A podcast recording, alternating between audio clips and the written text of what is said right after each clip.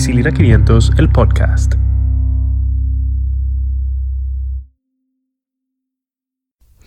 Sean todos bienvenidos a esta nueva entrega de Ampicilina 500, el podcast. Hoy hablaremos de un tema sumamente interesante y del cual todos tenemos algo que contar. Vamos a hablar un poquito de los derechos de los pacientes. Y antes de eso, yo quisiera preguntarles a mis queridos Rafael y Jonasis que se encuentran conmigo en el estudio. Saludos, saludos. ¿Ustedes han tenido alguna mala experiencia en un centro de salud, clínica, hospital, eh, laboratorio? Bueno, el simple hecho de tú pasarte seis horas esperando una consulta. ¿Qué, qué, qué clase de experiencia tú crees que puede ser eso? No muy agradable. Yo creo, yo creo que todo paciente ha tenido alguna, algún momento, algún momento desagradable en un centro de salud. Yo creo que sí. Yo creo que sí. Y eso yo nunca he tenido que ir y que por emergencia. Gracias a Dios. Gracias a Porque Dios. yo me imagino la, la, de, la de historia que deben haber ahí. en las emergencias de cualquier clínica o centro de salud. De cualquier centro de salud de- de- del mundo, creo yo. Sí, sí. Yo, yo he estado en la emergencia de los dos lados, Del médico y paciente. Las emergencias son, son interesantes, la- la- el lugar de emergencia. Son pero, complicados. pero dicen que los médicos somos los peores pacientes. Yo, yo estoy de acuerdo con eso. Yo lo he dicho anteriormente. Eh, y yo mismo cumplo con eso. Pero en la emergencia de aquí, de República Dominicana, es toda una experiencia. Como que es algo de que el que viene de otro país, yo creo que tendría que adaptarse a eso. Y cuidado, porque yo creo que nunca se llegan a adaptar. Y es porque muchas veces eh, yo creo que parte de las malas experiencias que hemos tenido con médicos o con personal de salud o en algún centro de salud tiene que ver porque eh, en muchos casos no se nos hacen cumplir nuestros derechos como pacientes cuando vamos a buscar atención. Y la mayoría de la gente no los conoce. Afortunadamente se ha hecho una práctica con la remodelación de muchos hospitales a nivel nacional y es que en la mayoría se pone en la entrada los derechos y los deberes de los pacientes de forma que usted sepa qué usted puede exigir, pero también qué se espera de usted. Entonces, Rafa, ¿qué derecho tú crees que tú tienes como paciente? Yo sé, por mi seguro médico, que si voy a la emergencia yo no tengo que pagar diferencia. Ok. Porque el seguro cubre El 100%. el 100%. Tu póliza, la tuya. Exacto, la, la Exacto. que yo tengo. Y hablando de, de esa parte de las emergencias, eso dependerá mucho de la póliza, pero hay algo que es común a todos y es que el paciente tiene derecho a la atención en la emergencia independientemente del centro de salud. Tú tienes derecho a que te estabilicen en una emergencia independientemente si te trasladan o si te quedas en, esa, en ese centro de salud. Y eso lo traigo a colación porque probablemente en la prensa o ustedes mismos conozcan casos de personas que llegan a, a una emergencia y eh, en ese sitio, porque no tienen el dinero para pagar, porque son costosas, los dejan ahí prácticamente varados en la sala de espera o en una camilla hasta que esa persona consigue el dinero. Y Yo eso tengo, está, yo tengo un amigo que él fue porque tenía un dolor en la parte abdominal y él se sanó él solo en la emergencia. Cuando le dijeron el depósito. Esa, no, no, no, él se quedó esperando para que, tiempo. para que lo atendieran. Él se le quitó y se fue. Sí, eh, cabe destacar que eh, uno de los derechos, como dice Catherine, es recibir atención médica adecuada Exacto. eh, y un trato digno y respetuoso. Pero en las emergencias se utiliza algo eh, que muchas veces a los pacientes no, no les gusta, no, no lo comprenden, porque todo el que va a una emergencia no es porque quiere, lo primero. Es porque tiene algún, alguna queja, alguna situación que lo llevó allá. Y si son buenos dominicanos, es después de, de que ya está complicado, porque no iríamos, no iríamos cuando se puede resolver sencillo. Entonces, ¿qué sucede? Que en la emergencia se utiliza un sistema de triaje, se llama. Y es que los casos atendidos son en orden de severidad. Y en algunas emergencias. Que debería ser así. Ah, sí. debería ser así. Porque lo digo por Rafa, que menciona a su amigo que se curó por el dolor. Así mismo como ese dolor pudo haber sido una, una indigestión, también pudo haber sido una, una apendicitis. Exactamente. Y, y él dice que se curó y todo, y gracias, gracias a, la, a la suerte que no fue, una, que no fue nada complicado. Pero eh, en nuestros centros eh, hay que evaluar si cuando se, se está haciendo triaje se hace de manera correcta. Y a veces el triaje depende de la recepcionista que esté ahí. Si lo ve muy malo y no de un enfermero, de un médico, sino de la persona que te recibe. Si lo ve muy malo, lo entran a una camilla, si no está tan mal y esa persona entiende como que no, que se puede mejorar con el tiempo, que no necesita atención tan inmediata, Al lo ojo por dejan ahí. ciento. Eh, Exactamente, al ojo por ciento. Y esa persona está capacitada según ellos. Según La- su sea, mente, el esa que- persona está capacitada porque tiene mucho tiempo trabajando. Eh, ahí. y a veces ni eso, a veces simplemente Qué buen se- chiste. que se queda a la interpretación de la persona que está recibiendo, que es simplemente un empleado más, que no necesariamente es un personal de pero salud tanto per en, se. sa- en- en la parte pública como en la privada. Yo sé que en la privada, pero el ta- también en la parte pública. En la parte pública ah, depende del centro porque de salud. ahí es mucho más interesante. Yo trabajé en triaje en la parte pública y te puedo decir que el triaje eh, era una segunda consulta. Ahí llegaba de todo. Eso- eso No, porque un- el un- tigueraje, el tigueraje de aquí es déjame ir por emergencia porque así me ahorro tener que esperar consulta y me ahorro la consulta porque seguro cubre 100% la emergencia. Exacto. Entonces, Eso se puede. Eso, eso se hace. eso se hace, no, No se no es lo debe. más correcto. Porque congestiona la emergencia, entonces en el caso de que llegue una verdadera emergencia, entonces tú estás estorbando. Mira, yo, yo entraba de 8 a 4, a veces yo llegaba a las 7 y media, 7 y 45, y te puedo decir, sin mentirte, que a veces yo tenía cuas- 40 pacientes esperándome. 40 pacientes para yo, así como tratar de verificar qué tú tienes, qué te pasa, para tratar de ver si me quedaba yo con esa persona, si lo mandaba a la emergencia de medicina interna, pediatría, ginecología, y con cuidado, porque a veces yo lo mandaba para eh, otro lugar, para la emergencia de medicina interna, por, ej- por ejemplo, y me decían, doctora, pero eso usted lo pone a manejar en triaje. Y yo como que no tengo espacio, no tengo comida, yo no tengo nada para hacer aquí porque era un consultorio pequeño. Eso te iba a preguntar. ¿Cuánto tiempo duras tú con 40? O, o tú lo vas matando así. ¿Tú qué tienes? Tal, para allá. No, porque se supone que uno debe de asegurarle un trato digno y respetuoso al paciente. Entonces éramos dos por lo menos y a- tratamos de adelantar, pero y si tú llegaste por un dolor, por una incomodidad, por una fiebre, tú no quieres esperar una hora que te atiendan. Lamentablemente muchas veces había pacientes que pasaban horas esperando. Y, y hablando de eso de la emergencia, eh, también cabe destacar que hay que identificar cuando algo es una emergencia. Hay mucha gente que van a la emergencia porque no tienen un médico de cabecera, no tienen, no van a consulta, no se hacen un examen ni físico anual. Entonces, cuando le pasa cualquier cosa, me duele la cabeza y llegan a la emergencia, "¿Cu- ¿qué le pasa, señor o señora? Ah, yo tengo dolor de cabeza. ¿Desde cuándo? Hace cuatro días. Hace cuatro días. Mm. Entonces eso no califica como algo emergente, lamentablemente. Pero el paciente está malo. Entonces tú como médico tú tienes el deber de aliviar a, tu- a ese paciente que tiene cuatro días con ese dolor, que debió de ir a consulta desde antes. Pero como tú le dices, vete para tu casa sin poner la mano.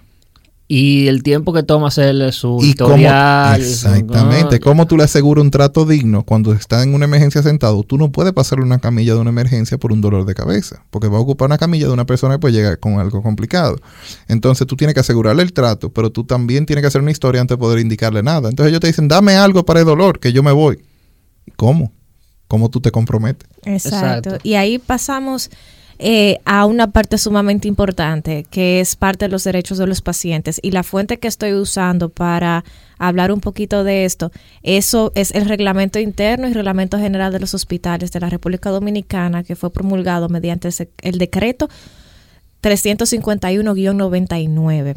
Entonces, no es algo que me estoy inventando, no es una norma internacional que aquí se podría cumplir como que no, sino que está en nuestra ley Que debe de cumplir. y que debe de cumplirse y también se le exige a los eh, centros de salud que lo tengan en sus en algún sitio donde se pueda ver. Algo que decía Jonasis muy importante es que el paciente debe ser atendido con respeto y, en- y esmero en función de su dignidad humana, señores.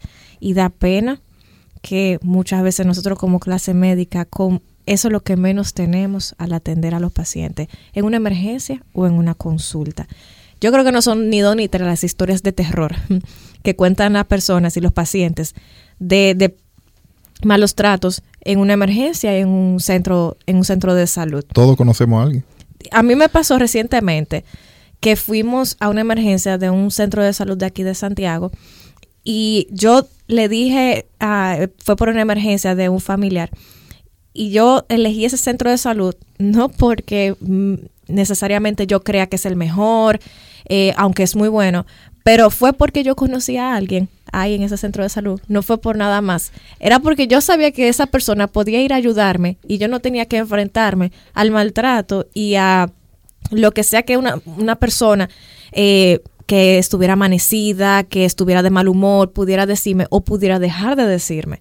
Porque obviamente como yo no tengo clínica, ni hospital, ni tengo centro de salud, no la podía atender yo misma por la envergadura de esa emergencia. Entonces, eh, el punto es que este, ese colega, eh, mm, prefiero darle el beneficio de la duda y pensar que quizá estaba un poquito cansado, estaba trasnochado, porque a veces pasa, como que no presentó un trato eh, Ide- ideal. no, no fue ni, como decimos aquí, ni fu ni fa. O sea, ni se presentó, ni buenas noches, sino que se sentó así como desganado y le presentó, le preguntó a la paciente, eh, dime, mi amor, ¿qué es lo que pasa? Ah, Ese es ¿y tu cuándo conocido. fue eso? No, ese fue, ese no fue mi conocido, Ah, ese fue la persona, el, el colega que nos atendió en triaje de ese centro de salud. Eh, después llega la persona que mi conocido mandó, excelente médico, nos atendió sumamente bien. Por cosas yo me tuve que ir eh, del centro de salud y, dejé a esa persona con, con sus Con otros paciente. familiares, a, a ese paciente con sus otros familiares. Y al final de cuentas, a mí me llamó mucho la atención que esa persona fue por una herida, esa herida no la suturaron, lo que le pusieron fue, o- o la trataron de aproximar y lo que le pusieron fue como un- una especie de tape en la herida, es un tape Steri-strips. Steri-strip. Ujú. Gracias. Eh, y a mí me pareció interesante que no se lo pusieron bien. Esa persona ahora anda con su cicatriz. Eh, no le explicaron qué ella tenía que hacer con esa herida, cómo se la debe lavar, eh, cada qué tiempo, cuándo se podía quitar eso, dónde debía ir. Las recomendaciones generales se las dio la persona que fue porque mi conocido, mi amigo, mandó a esa doctora. O sea que si no hubiese habido esa intervención de por medio de, la gente que yo conocía, de mis amigos allá, eh, probablemente hubiese tenido una atención mediocre en mi, en mi, en mi opinión personal. O sea que esa no la irrespetó en ningún momento, pero pudo haber sido un poquito mejor el trato. Y estamos hablando de algo que no tuvo ninguna relevancia, no fue nada eh, de que eh, hubo negligencia médica, de que la irrespetó. Pero eso es lo, lo menos que le puede pasar a un paciente en una emergencia en este. Eso me lleva a pensar cómo, cómo, cuál es la interacción, cómo funciona todo el tema del personal de salud en cuanto a la cantidad de horas que tienen que trabajar. Y específicamente los casos de las personas que están haciendo residencia, Eso, eso es un tema. que comienzan a hacer residencia. Yo creo que ese tema de la residencia, ese es un tema aparte. Porque yo como paciente, por ejemplo, me topo con un Un médico fatigado. Exacto, que tiene ya 40 horas trabajando y que no ha dormido nada y que, el- como quien dice, lo tienen con un látigo ahí. Eh, yo quiero que me atienda una gente que esté en sus cinco sentidos. Claro. Y es lo justo. Y es lo que, lo que merece el paciente. Lamentablemente en nuestro país no hay leyes que protejan al residente. Hay una ley de trabajo, un código de trabajo, pero lamentablemente cuando uno trata de, de, de tener eso como referencia para exigir una mejora, te dicen que no, que el oficio médico es diferente, que eso no se rige por el código de trabajo. Y digamos, digamos que no, porque yo entiendo que si ya tú, cuando tú eres residente, tú eres empleado de un centro de salud y se supone que tienen que, que algunas partes del código de trabajo deben aplicarte. Pero digamos que no, que no lo hubiese. ¿Quién protege al, al médico? O sea, lamentablemente las instancias superiores que deberían hacerlo, no, muchas veces, eh, por alguna razón, pues se hacen de oídos sordos y de ojos ciegos, porque no son ni una ni dos las historias de colegas que porque usted no fue con la corbata bien arreglado, porque no llevó una correa o, Como los si- zapatos tan sucios. Como O si fueran militares. O sea, o los zapatos tan Porque los sucios, zapatos blancos están sucios. eh, lo dejan y llovió preso ese día, por lo que sea. 24 horas.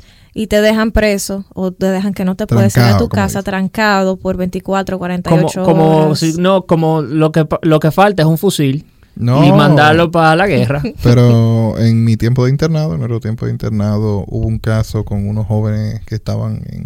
Ellos eran residentes de ortopedia, pero tenían que hacer el primer año de cirugía. Y ellos duraron tres meses, fue Sí. diario. Y con servicio un día sí, un día no.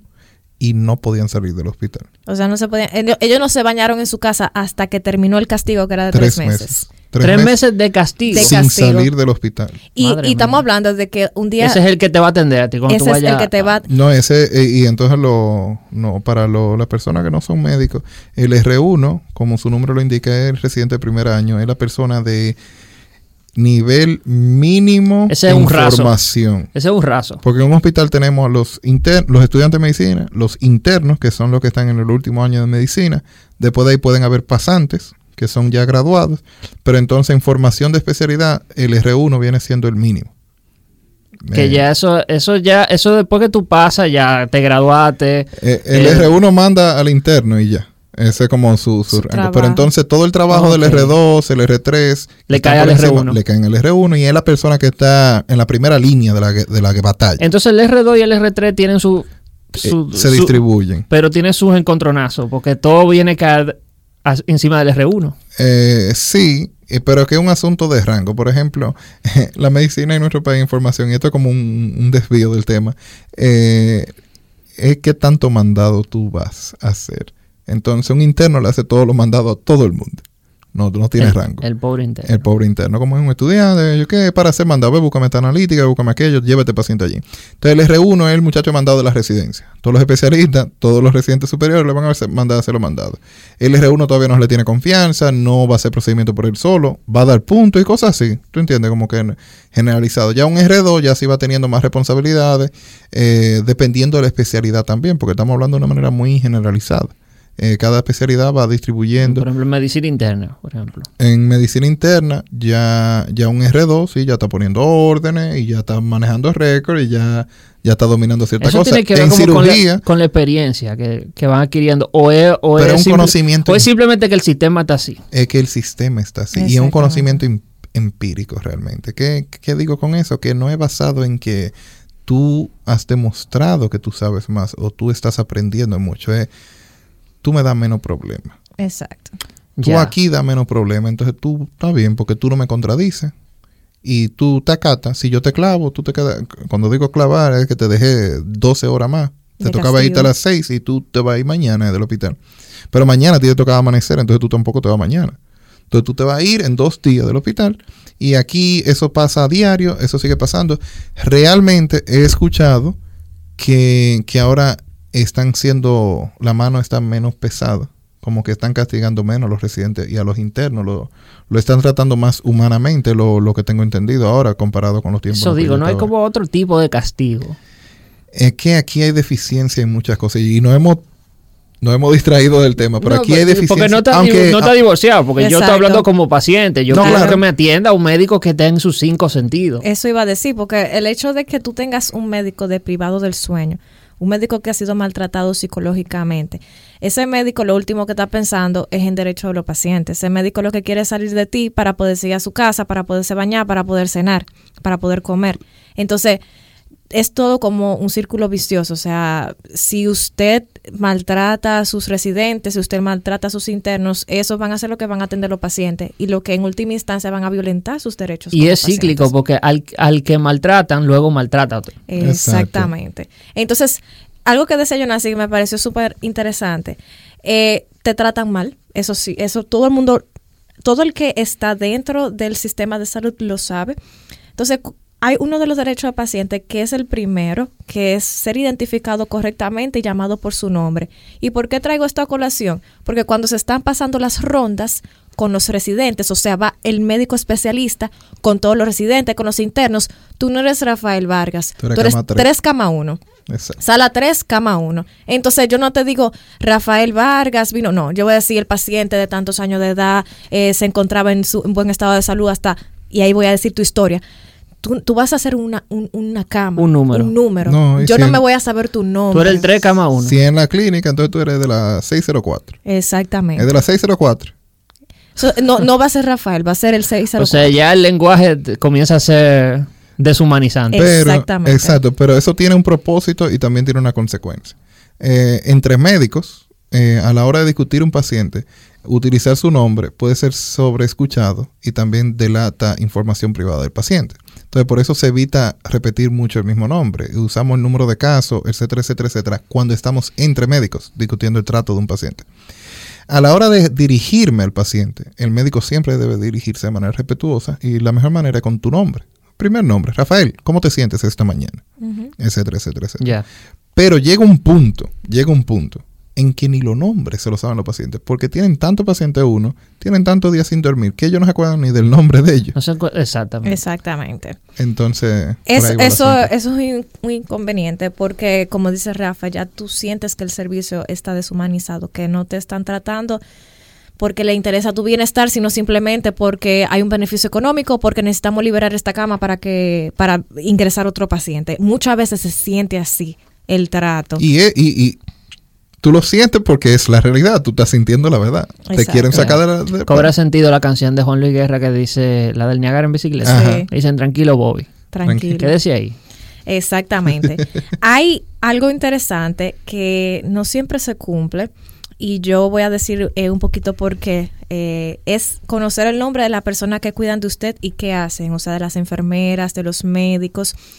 En emergencia pasa una situación un poco interesante. Ustedes saben que en emergencia, obviamente, como decía Jonasis, la gente llega desesperada. No es porque quiere, es porque debe. Y casi siempre llega bastante complicadito. En etapa eh, más álgida de, digamos, el dolor. Muchas veces, y yo me acuerdo esto del internado y también de otras rotaciones, te dicen que te quites la plaquita que te identifica, te quites el carnet, porque algunos pacientes se aprenden tu nombre y falsamente te acusan de cosas que tú no has hecho. Entonces, muchas veces algunos pacientes, sobre todo en centros públicos, se ponen agresivos contigo y te van buscando por tu nombre y por tu apellido, pero no es para darte un abrazo, es para darte un pecozón, para agredirte físicamente. Entonces, por eso en muchos centros de salud no se utiliza la práctica de decirle el nombre al paciente, evitando problemas posteriores, aunque es un derecho de usted saber quién lo atendió, independientemente por si la atención fue buena o si fue mala. Eso hay que apuntarlo. ahí. Yo, yo estuve en un centro en Santiago, eh, rotando, y es un centro ya un poco grande, eh, periférico pero grande, y en la puerta de la habitación de los residentes de descanso, ¿Público o privado? público, la puerta de descanso de ellos era una puerta de esa de, de metal, tipo de verdor, y tenía un hoyo, tenía un sumido y un hoyo. Y yo pregunté, ¿qué fue lo que pasó? ¿Por qué la puerta de ustedes está así? Dicen que fue un familiar de un paciente borracho que entendió que, que no se le dio el trato que él hubiera preferido al paciente y con un tubo de metal fue a matar al residente que estaba de turno. Ay, Dios El residente se trancó en la habitación y quedó el tubo con el hoyo marcado en la puerta. Entonces, esas son de las realidades. Yo no estoy defendiendo que el paciente, que, que el paciente no tuviera la razón. Y ahí el tema de la seguridad que hay en los Eh, centros de Pero es que- salud. Es que hay un sistema, como decía Rafa ahorita, es el sistema. El médico actúa de una manera en reacción al paciente, el paciente actúa de una manera en reacción al médico. Si no rompemos el sistema completamente, siempre va a estar todo justificado. Exacto. Algo que aquí se violenta mucho es la privacidad y la confidencialidad del paciente. Y, y eso a mí me molesta porque aquí no es raro usted escuchar lo que están hablando del otro paciente, que la gente conozca las... eh, eh, cualquiera que esté ahí conozca su, su diagnóstico porque usted llegó y algo también que a mí me causa un poquito de gracia, pero también me, me enoja un poco, es que en centro de salud, si usted conoce a un médico, por ejemplo, yo trabajo en una clínica, yo nací trabaja en otra, y, y yo le pregunto a Jonasi, mira, ¿y tú, no te- tú tenías a fulano de tal como paciente? Jonasi, en confianza, probablemente me diga todo lo que ese paciente tenga. Pero es el- muchas veces se hace eh, con fines de compartir la información médica y eso está bien. Pero muchas veces la información se divulga más allá. Entonces, ya en, en muchos casos, lo digo porque lo he escuchado como en forma de chisme, y fulano de tal no estaba en tu centro y no tenía tal diagnóstico, y entonces la gente se va en una, sobre todo los médicos, dando información de un paciente que el paciente no simplemente no le ha autorizado. Y no es con fin médico, no es una interconsulta, no es yo nazi. Mira, yo tengo un paciente que se me complicó por tal razón. ¿Qué tú crees que podríamos hacer? No es con eso, simplemente para llenar ese morbo. Entonces aquí no se respeta el récord médico, eso es que ese también otro Ni derecho que tú tienes derecho a tu tener acceso a tu récord médico y que te lo den, pero tampoco se respeta la privacidad. Muchas veces se deja el récord por ahí volando y cualquiera podría podría verlo. Y, y muchas personas le ponen la mano al récord, porque va desde el médico, especialista, las enfermeras, Los que- internos, los internos, el eh, camillero. el camillero, el que te va a O tirar sea la que tu- placa. Tu, vida entera pasa por ahí, por, En- por los ojos de muchísima gente. Exacto, y por eso fue que yo dije ahorita, cuando hablamos de- del nombre del paciente, cuando yo me refiero a ti como paciente, yo debo utilizar tu nombre. Rafael, ¿cómo estás? Pero a la hora de discutir tu caso, no debo de utilizar tu nombre o debo de evitarlo, porque con eso yo mantengo tu privacidad. Exacto. Porque eh, Y- hablando y, hablando, si yo me encuentro en el pasillo con el técnico de radiología que te va a tirar la placa, que yo te indiqué, ah, mira, me le tomo una, una PA de pecho, una radiografía de pecho, y me dice, ah, sí, ya yo la tomé, eh, llegaron los resultados de la tomografía que ya yo había indicado en el pasado. Mira, salió con esto, esto y aquello. Cualquier persona que estemos escuchando, ah, que Rafael salió con esto, esto y aquello. Entonces ahí yo estoy violando tu privacidad. Uno, por discutir tu caso en el pasillo. Y dos, por usar tu nombre, porque te están identificando. Sin embargo, te protejo diciendo no, porque mira, eh, el paciente, que sé yo cuánto, que sé yo cuánto, estamos en otra área, por lo menos no te conocen directamente. Y yo no sé si ustedes se acuerdan, de hace unos meses salió un caso bien interesante de una persona que se introdujo un objeto por el ano y esa imagen salió circulando por todos los medios de comunicación en, en- en Estados digitales. Unidos, que siempre salen. No, No, aquí- esa fue en Santo Domingo. En primer impacto, que siempre salen ese tipo de cosas. Esa fue en un centro público de Santo Domingo. Entonces el problema fue que alguien tomó una foto de la radiografía y la compartió. Entonces, el propósito de haber compartido esa imagen no fue para discutir el manejo de ese paciente, fue para reírse, para crear morbo. para, para los memes. Exacto. Y entonces, ¿qué pasa? Mucha gente ha dicho, bueno, que la información médica se comparte así para saber bien, pero la información médica se comparte en, en contexto médico, en un congreso, entre colegas, en un en una revista médica y previo consentimiento del paciente. Si yo quiero que esa información salga, aunque se omita el nombre y se omitan todos los datos que podrían identificar a ese O paciente. sea, tú tienes que ir donde el paciente y pedirle permiso. claro que sí. Por escrito. Ya. Por escrito. Idealmente escrito. El paciente puede sentir, pero idealmente escrito. En ese caso particular, que quienes lo vieron, me imagino que ya entendieron, eh, en la imagen no había información personal del paciente. Eh, y eso es un progreso, diría yo, a nivel de nosotros, porque aquí, aquí lo que vende es el morbo. Y eso hay que reconocerlo. Y la gente se pregunta, ¿y quién es ese? A nivel de medicina vende el morbo, pero como dice Catherine, se requería de consentimiento del paciente y agregar una foto por WhatsApp, como tú aseguras que hubo consentimiento. Y en el caso de allá, eh, se estableció que no, porque la persona que compartió la imagen, que la tiró, fue sancionada, según tengo entendido. Sí.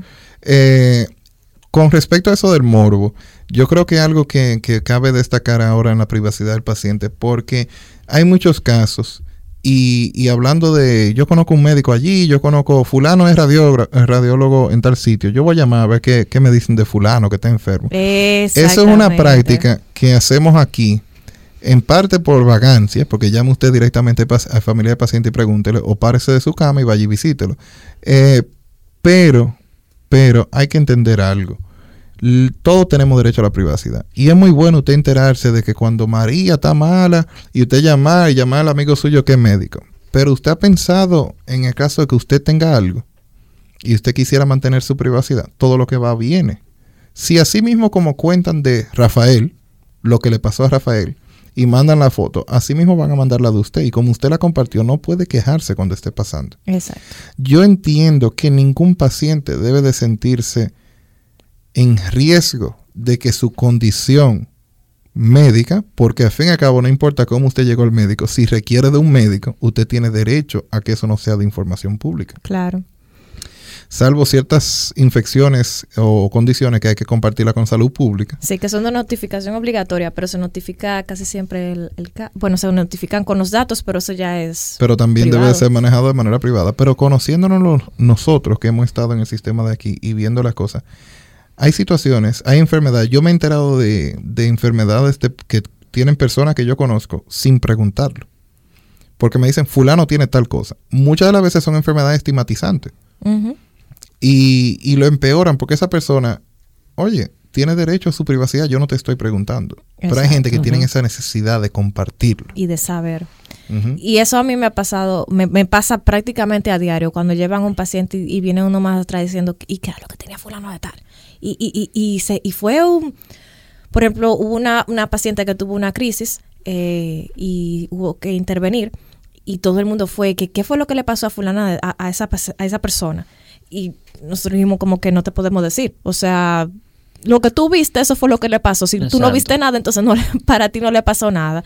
Hubo que eh, hubo que tratar de, incluso de instruir a las secretarias, a la enfermera, al a las personas, incluso del público que estaban ahí, en cómo eh, comentar esa favor, situación cuando otras personas le, le- les abordaran al respecto. Eso es sumamente importante y, y eso como todo un tema, el derecho a la privacidad. Algo interesante también, que aquí eh, no se toma como que mucho en serio, es eh, el médico que está eh, tratando el caso debería decirle siempre que se, se pueda al paciente cómo se va a actuar en su caso y permitirle también, dentro de lo posible, por supuesto, participar en las decisiones. Hay un derecho que todo el paciente tiene que se llama autonomía Sí. y es la capacidad de yo decidir qué hago eh, con Con mi, mi vida y con mi cuerpo y con mis decisiones de salud. Si el médico te dice, pues mira, esto es lo que yo te recomiendo, una quimio, una radioterapia, esta pastilla, este tratamiento, tú puedes negarte al tratamiento. Ahora, usted como paciente tiene que, cargar con las consecuencias de eso. Y en muchos casos eso involucraría hasta un aislamiento porque usted podría ser una fuente de contagio ah, con sus pares. Entonces, perfectamente. Me encanta eso de que la autonomía no pueda decidir, pero también eso lleva la parte de la consecuencia que debemos asumir Que por nuestras acciones. Eso de la autonomía es un derecho que tiene el paciente, un derecho fundamental que el médico debe respetar bajo todas Exacto. circunstancias. Y viene acompañado del de beneficencia, que es algo que el médico debe de, de actuar siempre buscando el bien. Un médico no puede, porque el paciente le diga, hágame esto. El médico si entiende que eso no va a beneficiar, tiene más riesgo que beneficio, puede rechazarlo, puede negarse a hacerlo. Y eso es algo que pasa aquí, que hay muchos pacientes que van a decirle al médico lo que ellos quieren que haga. Atento a ello. Sí. Sí. Y, y pasa aquí a un tema delicado, pero lo voy a mencionar por arribita para evitar conflicto. Aquí pasa con las cesáreas. Ya. Aquí no hay indicación para Realmente- cesárea. real- Realmente debería hablarse más de eso. Sí. Porque, Eh, es que las, las estadísticas que se publican en los medios son alarmantes en cuanto a la cesárea. Sí. Y, y la cesárea tienen sus indicaciones. Hay un momento en el que se debe hacer cesárea. Claro, pero claro. aquí son electivas. O sea, tú como paciente puedes decir, yo quiero hacerme una cesárea y te la van a hacer. No, y es de dominio, eso no lo enseñaron en la universidad, eso O es yo, así. o yo he escuchado, por ejemplo, que llegan, ah, sí, yo quiero mi parto normal. Pero entonces comienzan los dolores, los dolores, los dolores, y yo quiero mi, mi, mi cesárea. Bueno, ya en Y ese ahí caso, llega cesárea. en ese caso depende del nivel del parto, porque ya si es un parto que ya empezó y está avanzado, eh, hacer una cesárea solo sería en caso de emergencia. Pero lo que sí sucede es que la misma sociedad, porque uno lo escucha, yo siempre digo que hay que andar escuchando. Uno lo escucha y la gente dice, no, parir eso es malo, eso duele, eso no queda igual. Es de la cosa que le van. Entonces tú tienes años escuchando esto, escuchando esto, escuchando esto, escuchando. Llega el momento de tú ser madre y tú cuando va el doctor le pregunta o él te lo propone. ¿Qué va? Te dice, dime entonces cesárea. Es una No, porque me pregunta. imagino que es más fácil. tú- Es más fácil para ambos. Sí. No hay menos no dolor, que- tú no aunque es una tanto. cirugía, ¿eh? Conste, conlleva todos los riesgos de cirugía y Sí. anestesia, que un parto no. Porque un parto te pueden hacer un bloqueo que para evitar. Te bloquean las sensaciones dolorosas. Te la disminuye, pero tampoco te la elimina. Pero tú tienes control de tu cuerpo. Sin embargo, en una cesárea tú estás anestesiada. Entonces, eso conlleva sus riesgos de un procedimiento de por sí. Y sangrado, etcétera, etcétera, etcétera. El parto también tiene sus riesgos, pero es fisiológico, ¿eh? algo que iba a suceder naturalmente. ¿Hay indicaciones necesarias, como decía Catherine? Claro. Hay casos en la presentación del bebé, digas, el bebé no está en una posición adecuada, entonces se sopesa, tú dices, ok, él está en una posición de riesgo. Si el bebé no se voltea, si yo no puedo hacerlo mecánicamente, entonces hay más riesgo dejándolo en el parto que haciéndolo cesárea. Sin embargo, aquí es un asunto como tú ir a una cafetería y pedir un refresco de jugo, de, un refresco de jugo, un refresco de limón o un refresco De de, naranja. de naranja. Entonces aquí, ¿qué tú quieres? ¿Cesárea o quieres parto? Exactamente. Y para mí es un tema sumamente interesante porque ustedes dirán quizá, oh, pero se le están violentando los derechos a la paciente porque ya lo quiso. Realmente no, porque es una intervención de la que se podría prescindir en la mayoría de los casos y no es el, la aproximación de elección en el caso del parto. O sea que el beneficio en la mayoría de los casos va a estar eh, en, en, el parto natural versus a la cesárea. Obviamente, mientras la cesárea no, no esté indicada porque hay unas indicaciones bien específicas. Eso es súper importante de recordarlo. Y vamos a tratar ese tema porque está muy interesante en otra entrega. eh, algo que también me parece llamativo de los derechos de los pacientes es que los pacientes tienen derecho al soporte o al acceso espiritual, siempre y cuando la, las creencias religiosas no intervengan o interfieran con el tratamiento, el paciente tiene derecho eh, a hacer sus rituales, a orar, a rezar, a acudir a, a sus eh, guías espirituales y por eso en muchos centros de salud hay capillas o espacios dedicados a la meditación o a la oración o al tiempo de tranquilidad. Y no solamente para el paciente, sino muchas veces para los familiares de, del paciente. Algo también que el paciente tiene derecho es a consultar con otros especialistas, pedir una segunda opinión sin que esto sea eh, devenga en un trato discriminatorio del primer especialista, porque eso pasa muchas veces. Yo me estoy atendiendo con Rafa, Rafa es mi médico de cabeza, y dije, eh, déjame ver qué dice Jonasi, porque yo no sé si es verdad lo que Rafa está diciendo, voy con Jonasi. Exacto. Jonasi me confirma lo que dice Rafa o me dice otra cosa, y cuando yo vuelvo donde, donde mi médico original, que era Rafa, entonces Rafa me trata mal porque, ah, ¿y pero por qué usted se pone a buscar eh, opiniones de alguien Eso más? es muy común. Eso pasa, sí, sí. Inclusive si tú vas a otro médico, rara vez vuelve el tuyo, si se entera. Exacto. Porque tú lo sientes en el trato. Y eso es algo que, mira, los médicos, estamos hablando de los derechos del paciente, también los médicos tienen derechos. Eh, en este caso, el médico tiene derecho a rehusar tratar a un paciente. Eso hay que estar claro de eso ahora tiene que justificarlo y no puede ser en una situación en la cual el paciente salga, no haya beneficio para el paciente. Por ejemplo, tú tienes un dolor de cabeza y no es algo urgente y yo siento que no puedo o debo tratarte, pues entonces yo tengo que dejarte a ti bajo el cuidado de otra persona. Yo no puedo irme y dejarte a ti botado. Y aquí voy a, como decía Jonas, a pasar como sumamente por arribita, un tema sumamente neurálgico, pero para ilustrar eso que tú dices, y es en Estados Unidos con el tema del aborto. Hay, por ejemplo, médicos, ginecobstetras, que va a una paciente y dicen, yo quiero practicarme un aborto. Si el médico, el, el ginecobstetra, por alguna razón religiosa o de creencias personales, decide como que no, yo no puedo hacer eso porque mis creencias me lo impiden, esa persona te va a derivar donde otro médico que sí comulgue con las prácticas que ese paciente quiera realizarse y ahí estamos bien los dos. De, de, esa forma no se siente un trato discriminatorio, sino que yo simplemente rehusé, pero no te estoy eh, negando el acceso a un servicio médico, sino que te estoy dejando en otras manos que te van a atender igualmente bien. Y te puede proponer, esa persona que no se siente haciendo, te puede proponer otras alternativas y te puede preguntar por qué tú quieres hacerlo. Exactamente. Pero moralmente el médico no debe... Eh, él no está obligado a romper su moral. Exacto, para atender a un paciente cuando yeah. el procedimiento o el tratamiento entonces violente lo que el médico cree moralmente, sea por sus creencias personales o religiosas. Exacto.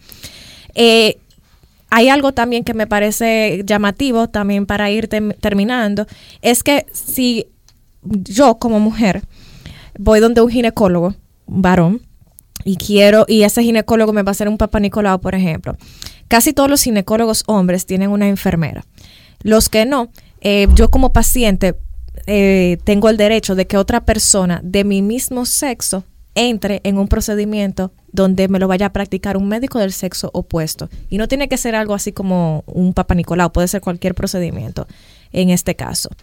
También los pacientes tienen derecho a quejarse y a elevar quejas que puedan contribuir a mejorar la calidad del servicio. Eso es sumamente importante. No es que usted le va a decir de todo ese médico o a esa enfermera, no es que usted lo va a insultar, sino que se supone que lo que usted le tiene que decir, la sugerencia debe, debe ser en pro de la mejoría del servicio. Así que ahí eh, con cuidado. Que no es que fulano no le cae mucha, bien. Hay muchas cosas. Mire, yo he socializado con, con, varios... Yo no soy médico, yo no puedo tener con esa comunidad, pero tengo muchos amigos que son que sí lo son. Ajá. Y cuando yo le pregunto sobre el servicio del sistema o del, sobre el sistema de salud aquí en, en Dominicana, es un tema como que, que como que está a flor de piel, como que Delicado. hay- del- es delicado, pero es como por la cantidad de, de cosas que tú sabes que están mal, que tú sabes que están mal. Que no hay- que no y hay por dónde entrar. Y que tú lo haces como a regañadientes, pero tú sabes que están mal. Y, y yo creo que, no sé, porque uno dice, hay un colegio, un- ah, hay un Ah, gremio, por- sí, sí, hay un sí. gremio, hay que se supone En que- papel, en papel. todo Exacto, está en que papel, debe contribuir, pero si, si no tienen ni siquiera una filial en cada provincia, o que tú tienes que ir a hacer un reguero de no sé qué cosa para poder pertenecer, y que ya después que tú perteneces, realmente no es mucha espuma y poco chocolate, como dicen. Eh, con un tema tan delicado como lo es la salud, como son los médicos, como es, eh, bueno, eso, eso mismo. Yo pienso que a lo mejor deben involucrarse otros sectores fuera de, del tema de, de los médicos en la salud. Por ejemplo, en la clínica privada. Eh, el tema del servicio en la clínica privada no debería, o sea, para mí se me hace ilógico que sea malo el servicio en una clínica privada. Pero es que el médico, que es quien dirige la clínica, no es administrador, ni sabe quizás de mercadeo o de, o de otras cosas que otros profesionales de otras áreas sí saben. O como por ejemplo, algo que siempre se ha criticado del, del flujo de las emergencias.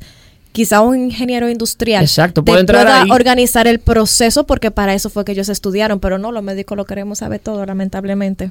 Sí, exacto. Eh, para darle, para terminar con los derechos, antes de, de dar el resumen, yo quisiera agregarle que los pacientes tienen derecho a sus récords, como dijo Catherine, pero recordarle que tienen derecho a saber qué está pasando con ellos. Sí. Eh, me gusta hacerle hincapié a esto, a que si usted está interno o va al médico, eh, muchas veces todos tenemos un familiar que dice, pero no se lo digan a fulano, pero no se lo digan que se va a poner peor, él no lo sabe todavía. Señores, eso no está correcto. Si él quiere saberlo, tiene que saberlo. No, él tiene el derecho a saber qué está pasando con él y con su cuerpo. Y hay formas de saberlo. Y de hecho, todos los centros de salud tienen servicio de psicología que para cuando el paciente le sea difícil, usted sabe que el paciente le va a ser difícil afrontar ese diagnóstico porque es un diagnóstico difícil, busca el servicio de psicología o, ser- o servicio social que también ayuda a esa parte. Exacto, porque es un derecho del paciente saber qué está pasando. Tengo un cáncer, dígamelo. Y, y ¿Quién yo- sabe, perdón, Sí, quién sabe cómo yo quiero pasar el último día de mi vida? claro. Solo yo. Entonces, eh, eso es algo que se les roba a los pacientes en nuestra comunidad. Eh, en Estados Unidos, un país eh, ya con leyes establecidas y un poquito más desarrollado, un poquito más que nosotros, eh, allá es obligado, por ley, tienen que decirle, el médico tiene que decirle al paciente. Y un familiar te puede solicitar, no se lo digan, pero uno no puede obedecer lo que diga el familiar, porque el paciente a quien tú estás tratando es el paciente y a él es que tú le debes información. Entonces siempre, siempre, siempre al paciente hay que darle información. Si él no está preparado, se prepara, como dice Catherine, con los recursos que se tenga a mano, sean psicológicos, se le va hablando, se le va poniendo el tema por etapas, Exacto. pero tienen que informárselo. Claro que sí. Y, y yo creo que aquí todos conocemos a alguien que, que fue al médico pero no sabe qué es lo que tiene. Que fue al médico pero no sabe qué es lo que toma. No, y que siempre con, va con un familiar, con un familiar, con un familiar, el familiar que sabe todo. Y se queda después, sale el paciente de consultorio y se queda el familiar con el médico conversando. Exacto, y eso no debería ser. La salud es un derecho individual y tanto los médicos como los pacientes tienen derechos, sobre todo en este caso queremos eh, enfatizar los derechos de los pacientes. Eh, Y eh, exacto, y enfatiz- enfatizando esos derechos es que también hay que, yo digo, se le debe decir al paciente, pero también hay que evaluar la capacidad del paciente de interpretar la información, que no es tampoco díganselo y ya. Sin, usted no puede dar problemas sin dar la solución. exacto. Entonces también hay que dar la solución. Y hablando de eso, me gustaría que cerremos el tema ya con qué, qué, qué haríamos nosotros desde el punto de vista médico, Catherine y yo, y qué opina Rafa, como iba diciendo ahorita, para mejorar el sistema de salud de aquí. ¿Cómo, ¿Qué sería una experiencia ideal para ti? Mejorar el sistema de salud, es que como es un asunto sistémico, En el cual se te cumplan tus derechos. eh, bueno, en el cual que se cumplan los derechos, eh, por lo menos dándole la información a la gente de que tiene esos derechos, de que cada centro de salud, sea público o sea privado, tenga, qué sé yo, una tablita, como tenían, como tenían la fotico de la enfermera haciendo silencio. silencio, sí. Tengan también la tablita de, mira, lo de, ustedes los pacientes tienen esto y esto y esto derecho. Y también hay cosas que no se pueden hacer. Por ejemplo, tienen- los médicos también tienen esto y esto y esto derecho.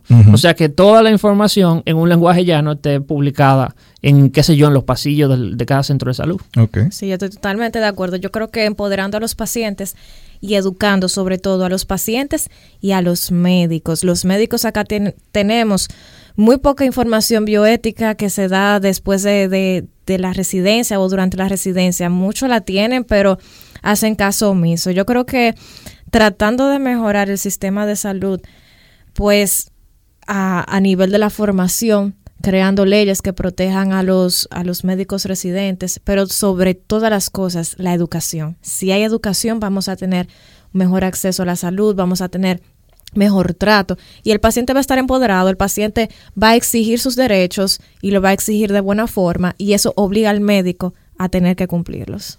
Exacto. Yo, para cerrarlo, yo lo que voy a decir es a todos los médicos que nos escuchan que por favor traten a su paciente como si fueran sus familiares. Si usted está tratando a su papá como está tratando a su paciente, entonces está bien, ¿verdad?